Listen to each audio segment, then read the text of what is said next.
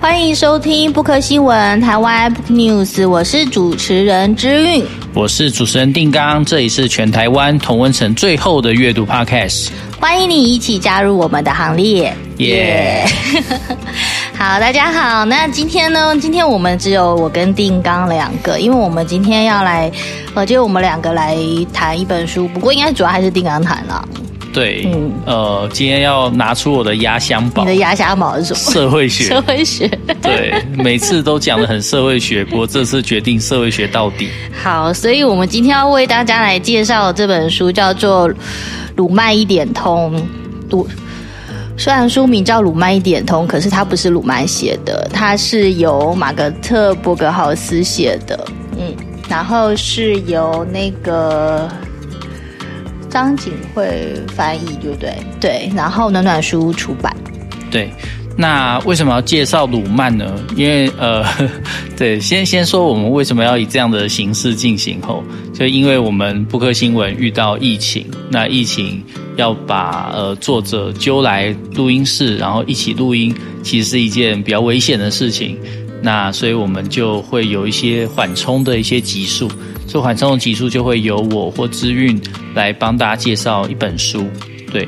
那因为我先上，那我就想说，哎，难得有这样的机会，应该很少有这样的机会，可以在布克新闻这个频道上跟大家介绍这么社会学的书。你这算社会学置入吧？当然算啊，让大家知道社会学的魅力跟它的强大，这样子，对对对。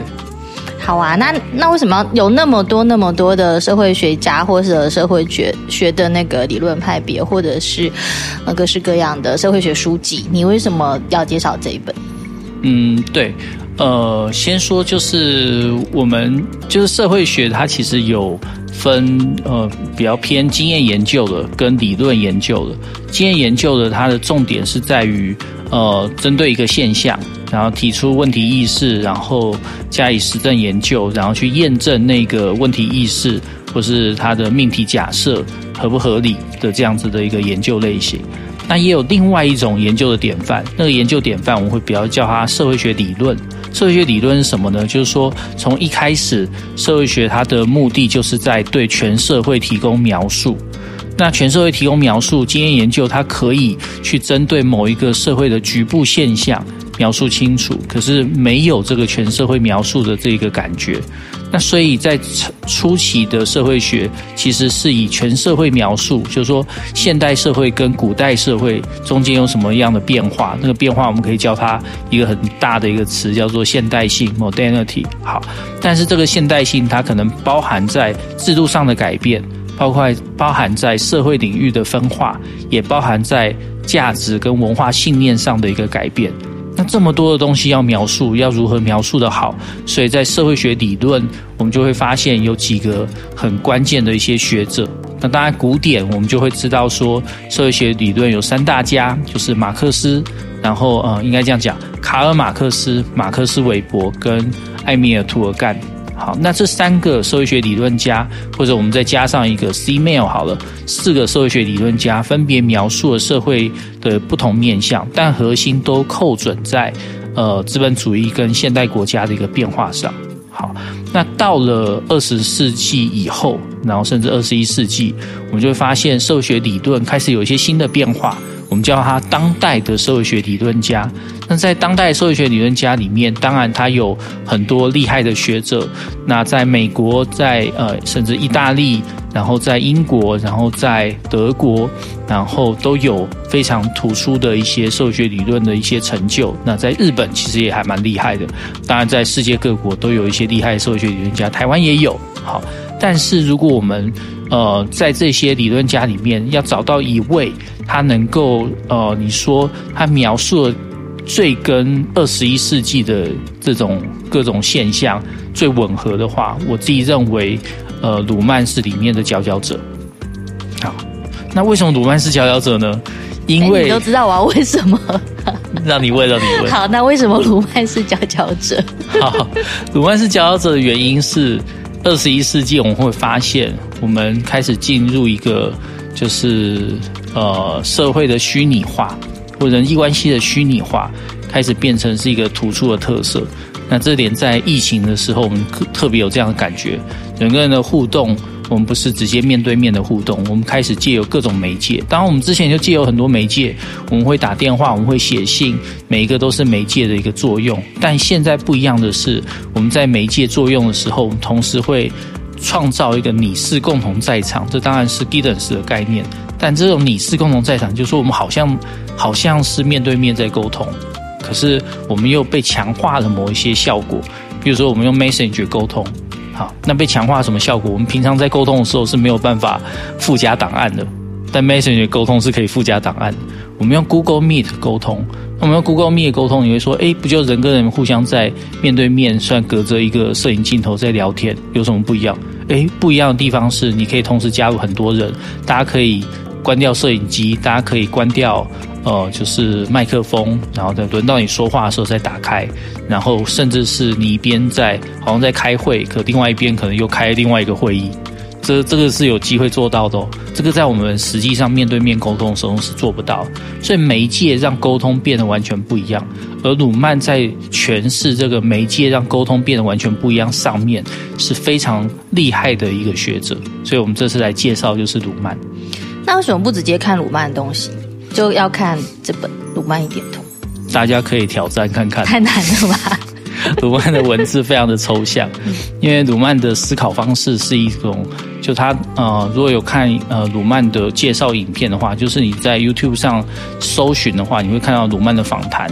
那里面有几个访谈，台湾刚好有郑作玉这个这个社会学家在帮忙翻译，所以你会看到他的翻译还蛮精准的。那在那个访谈里面，就会看到鲁曼他的思考方式是一种，就是他会用很多那个字卡，然后去做一些知识上的一个排列。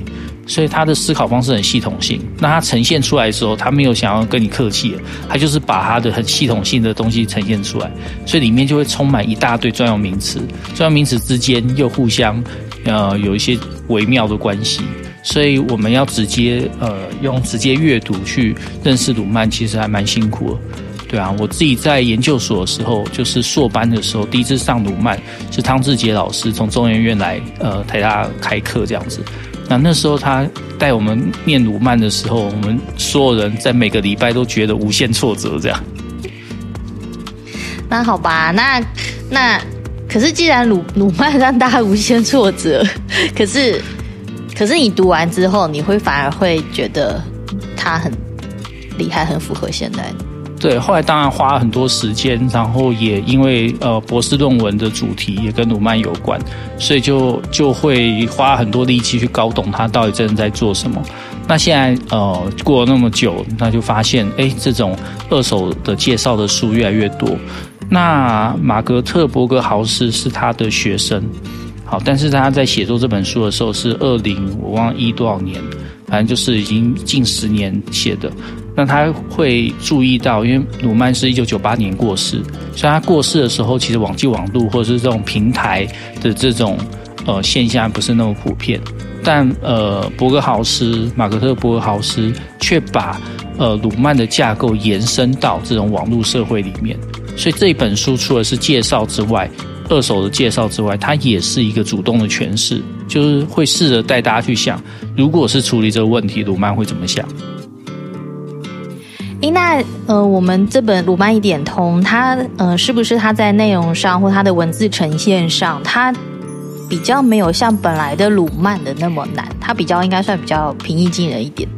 对，鲁曼的书其实很不容易阅读啊，因为它的文字一大块一大块，而且它里面的专有名词一个接着一个环环相扣，所以你前面那个专有名词不懂，你下面可能就完全不知道它在干嘛这样。那呃，可是鲁曼一点通不一样。第一个是他书里面很多表格，那再是他书里面有一些小漫画。那小漫画会把鲁曼在描述的情境，用一个很亲切的方式，然后也很现代的方式去把它讲清楚。那也会带到很多就是呃大众文化里面的一些例子。那我之前在读书会的时候，有带大家念这本鲁曼一点通，然后呃就是学生从大一到研究生都有。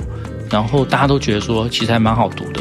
然后看这些小插图，也觉得有助于，呃，有助于理解。那再就是它的段落标得非常清楚。那所以它的小标、它的大标，其实都很很快的把那个重点给举出来。所以我觉得这一本其实对于呃入门鲁曼，或者你已经读了一阵子鲁曼，你想要再有一个更全面的一个鲁曼认识的话，我觉得都是很好入门书。哎，大一也可以读的 OK 这样子。大一可以读 OK 啊。那所以就是一般人，如果我们可能没有那么那么深厚的社会学背景，要读这本也是还可以。对啊，一般读者也是还可以的。对对对。好，那你有没有再呃，就再就是再更。更多的介绍一下《鲁曼一点通》这本书。好啊，《鲁曼一点通》其实他会把鲁曼的整个呃系统理论，然后呃里面比较跟现代贴近的一些呃关键的概念，把它带出来。所以你会发现它里面讲了很多关于沟通是什么，然后呃沟通的一个需要的一些东西，和沟通的一些特质。然后跟沟通跟媒介的关系，好，那从媒介里面，他又带到从语言这样子的媒介，带到书写文字，带到印刷术，带到电子媒介，啊，最后再谈里面的大众媒体。但是在大众媒体里面讲呃新闻跟深度报道，讲广告，讲娱乐，那这都是在我们今天，尤其是我们做文化产业的人来讲，他这本书完全就是一个地图。因为文化产业的核心就在跟人沟通嘛，或者说我们在创造一些沟通的模组，一些创新的模组。那这些创新的模组，你要如何去做一个模组上的创新，而让人可以拿去使用来沟通？那你就要知道沟通是什么。好像，鲁曼这边就很清楚的告诉你，沟通包含三个要素。好，呃，第一个呃叫做讯息，啊，第二个叫告知，第三个叫理解。好，那这这个就意味着他讲的沟通跟我们一般所讲的沟通不一样。我们一般所讲的沟通是说，好，我讲一件事情，让你理解了，而且你可能同意了，所以我们两个对这个要沟通的内容有一个共识，所以沟通立基于共识或相互理解。啊，可是鲁曼会说，沟通从来不是共识跟相通相互理解，沟通是在一来一往，这个一来一往有机会继续下去，它沟通就延续着。所以，就算我们呃的沟通里面充满了讯息的传达的错误，或是充满了误解，但如果我们这个沟通有延续下去的话，那就有持续的沟通。那沟通，因为它对于人来讲是非常困难的一件事。那我们可以想象，人类可能五十万年，好，那人类有沟通能力，可能是一万年的事情。在这一万年的事情里面，一开始可能也还是以口说为主，啊，应该这样讲。文字出现可能是一万年的事情，可是从文字出现之后，人类因为文字的这个媒介能力，而让沟通的技术或沟通的效率变成大幅的扩张。那这个沟通一开始可能，诶，有文字能力的人在社会里面只占一点点，可是为什么现在我们是整个社会的人都有沟通能力？好，我们说的沟通能力不是代表说正确沟通就不跳针或是不做小粉红吼。我们说的就是，就是基本上我们相信我们自己是能够去做出一些表达的，而且在表达中能够去表达我们心中的一些想法。好，我们这样子的认知，而且我们会透过很多所谓成功的媒介去做沟通，像是权力，像是爱情，像是真理，像是呃宗教，像是货币。那这些成功媒介就是它让这个沟通行为模组化，而且模组化之后，我们就可以让这种对人类来讲很难完成、很难成功的这些沟通的这个行为变得容易，而且我们充满了动力想去沟通。所以，我们现代人的特色其实就是我们是充满着沟通动力的人，我们会呃想要花很多力气去沟通。对，我们今天本来想要介绍呃一本书，叫做《情感教育》啦。对对对，情感教育下次再讲。情感教育下次再讲，对对。后来我发现我忘记带那本书，所以我们就来介绍鲁曼一点通。但是情感教育其实在表现的也是在十九世纪的时候，那时候的法国人如何的呃喜欢针对爱情这件事情进行很多很多很多的沟通，其实跟鲁曼讲的也有点像这样，对。嗯，可是呃，比如说像你自己本身在。呃，从事文化创意产，呃，文化创意产业，对，那这样子的话，你会觉得说，呃，鲁班他讲的这些东西，呃，在实际运可以实际运用，可以实际运用啊。譬如说，呃，我们刚刚讲沟通包含了讯息、告知、理解。那讯息是什么？讯息就是说，呃，我们想要跟人家沟通，我们有一组讯息，可这组讯息我们是从很多很多讯息里面攫取出一段，而且为什么是这个长度？那为什么是这个内容？好，那我们一般人想要沟通的时候，我们想到的就是把我心里想到所有都讲出来。可这通常不会是有效的沟通。那或者是我讲出一个人家没办法反驳的话，这个通常就是所谓的句点王。那句点王或者说想到什么讲什么，这都是失败沟通的一个特色。所以我们做文创，我们就会知道，你要有成功的沟通，你必须要让你那个讯息是明确的。就说你要选取出来，你要怎么选？为什么是这个？然后这个东西让别人会注意的点在哪里？那我们会天天在做这种思考嘛？我们会想，我们目标客群是谁？谁看到这个东西会有什么感受？我们会这样做一个预想。所以在讯息上的选择就很清楚。那再是告知上的选择，告知方上选择就是说你要如何去去选择告知的方式。就你有一段讯息，可这个讯息你要告知给别人知道的时候，你可以透过很多种方式，你的说话语气、说话的时间。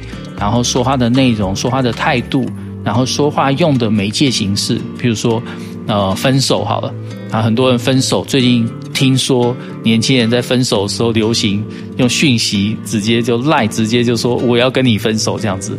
这就是一种我们以前这种觉得很烂的，对对，我们这种 就是比较比较比较就是上一辈上一辈的人 觉得完全无法接受的事情，这样。可是问他们，他们就会说，嗯，觉得还好啊。他听到好多分手都是就是一个赖讯息就结束了，之后就是问就不读不读，或者说已读已读，就这样结束了，大家就知道怎么回事了。那这是我们以前无法想象，因为我们觉得说啊，爱情不分手，它应该是全人格互动嘛，所以应该要面对面啊，要讲清楚啊。那现在发现，就是很多人是没有办法把分手理由讲清楚的这样子，然后就让人家无限路过就一直猜这样子，猜到后来就懒得猜啊，就走出来这样。所以，所以这已经是一种新的。人际互动的一个方式，这种告知的方式，它会随着媒介，也会随着每个世代对于媒介的熟悉度而开始有不一样的变化。所以对我们来讲，我们觉得，诶，分手如果写一封长信，我们好可以接受。可现在的人，他可能就会觉得说，传一个讯息，他就可以接受。对啊，那再来是理解，理解就是说。呃，沟通它不会是单面的事，所以你想说我要沟通，我要怎么沟通，我选什么讯息？可重点是沟通的完成是在对面，所以对面的理解就是发出讯息的人之外，接收讯息的人接收到了，然后接收到，而且觉得说啊，我知道你大概知道你在讲什么，那这样子才算沟通完成。可这里面并不。预设着就是接收讯息的人必须要完全的认知到或正确的理解到对方想传达的讯息，所以譬如说我们常常在跟家人沟通的时候就这样啊，爸爸妈妈讲了很多话，我们说哦哦嗯嗯嗯，然后他们觉得说沟通很失败，我们觉得没有啊，我都知道啊，我都知道你在讲什么啊，这样子，那真的你在讲什么？哦，重复一次吗？或者是呃，可是我知道了，不代表说我必须要给出你期待的反应啊。可这样算不算是一次成功的沟通？以鲁曼来讲，算哦。好，所以你就会发现，这种就是对沟通的要求或道德要求下降之后，可是可以准确的描述出现代的沟通形态的鲁曼真的是第一人。因为以往在讲到沟通，像哈伯马斯，他就会讲说到说，啊，有什么理想的沟通情境，要真诚。然后要透明，然后要没有权力的关系。问题是这样子的理想沟通情境出现的多少次，或是在社会里面是不是很刻意，我们才能做得出来？可是这就没办法描述一般的沟通。那一般的沟通常就是你老板在跟你讲话，你爸妈跟你讲话，或者是你朋友在跟你讲话，你说哦，嗯嗯。可是这样子沟通还是可以继续下去，为什么？好，那你就会发现鲁曼这个分析是有用。好。那再来，我好像开始在上课。好，再来就是鲁曼对于媒介的认识非常非常的犀利，因为他会发现，如果沟通很难完成的话，什么东西能够帮助沟通能够更顺利的进行？那个东西就叫媒介。所以媒介能够让困难度沟通的困难度可能从就是一百分的困难变成只有十分的困难。好，那媒介做了什么呢？媒介创造了不同的时间空间的一些第二实在的一个可能性。比如说，我们用语言，那语言它就创造了跟我们本来心里想的，或者是我们本来就是在情境里面所要表达的不一样的一个另外一个实在。那这个实在可能像语言，它就有开头跟结尾，语言就会有主词、受词跟动词。那这些都会让这个因为媒介而让沟通受到影响。可是从语言之后，你就会发现书写文字也是。然后当然对现代的印刷，嗯，或者出版业来讲，最重要就是那个印刷术的诞生。而印刷术诞生，也因为沟通方式的改变，让现代社会完全不一样。所以现代社会的资本主义跟现代国家，它都立基于呃印刷术之后，它才有办法有这大规模的变化。而对于印刷术对社会造成改变的那个现象的掌握，我觉得鲁曼做得非常好。那这本书其实也讲得很清楚。那接下来当然就是进到电子媒介，只是我们不只是在看纸本嘛，我们会开始听广播、看电视，然后我们开始上网。那当然，对鲁曼来讲，他比较可惜的是，在一九九八年他过世之前，网际网路它还是一个比较少人在使用的一个状态，没有那么全社会。可到我们今天二零二一年，我们已经发现网络是全社会的事，所以你的阿嬷可能也开始在用网络什么之类的。所以这个时候，你就会发现大众媒体，然后变成一种对于社会的一个基本描述。我们每天都在看。当然，每个人接受讯息的来源不一样，我们可能是从脸书或者说我们信任的新闻频道去认识今天发生了什么事。可能有人可能是从赖群组认识，那里面会有假讯、假假错消息，当然会有。但你就发现，这种对全社会做描述的这种大众媒体，也开始变成我们今天很熟悉的一个现象。嗯，可是呃，或是对一般人来说，比如说的沟通，呃。跟沟通可能也相关，或是这本书它后来它有写到的很多章节，就比如说像是广告，还有新闻，还有一些呃娱乐，对不对？嗯，对，就是这当然就是牵涉到鲁曼的分析架构。他在分析大众媒体的时候，他会说这个大众媒体又分化成三个主要的纲要领域。这个纲要领域就是它各自依照不同的标准来自我确立。好，那首先它就是说一个叫做新闻跟深度报道。就说新闻深度报道的重点在什么？重点在于去呈现真实发生了什么。当然你说会有很多呃错假新闻这样子，就故意在混淆。可是同时我们会说它就不算是新闻。所以新闻从业人员当他要努力去对真实做一个描述，跟真实做一个建构的时候，他其实知道他必须依据的是现实。那我们也知道依据现实的这个东西叫新闻跟深度报道。那我们就知道。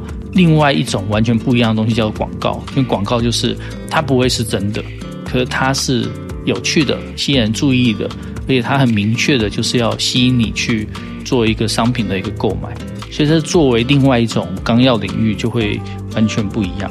那广告就算我们都知道说，诶，它就是要吸引我去买东西，可为什么还会去看呢？因为我们在广告里面学习成为一个有品味的人，或是呃，广告是在建构。这个社会大部分人品味能力的一个很重要的一个部分，所以比如说我们会看到泰国的广告有一些很棒的广告，日本有些很棒的广告，那我们就会说，诶，他们的文创现在的能力变得还蛮强的。可在台湾，你可能有时候看到那种很 low 的广告，你就会想说，哦，我们到底在干什么？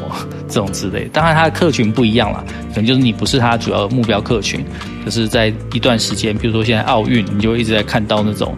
博弈的广告，这样你就觉得这广告吵到不行，这样子为什么？因为你不是他的目标客群，所以他提供给你的品味不是你想要的。可是反过来，当你看到一个你觉得做的蛮精致的广告的时候，那你就在接受他对你的的品味教育。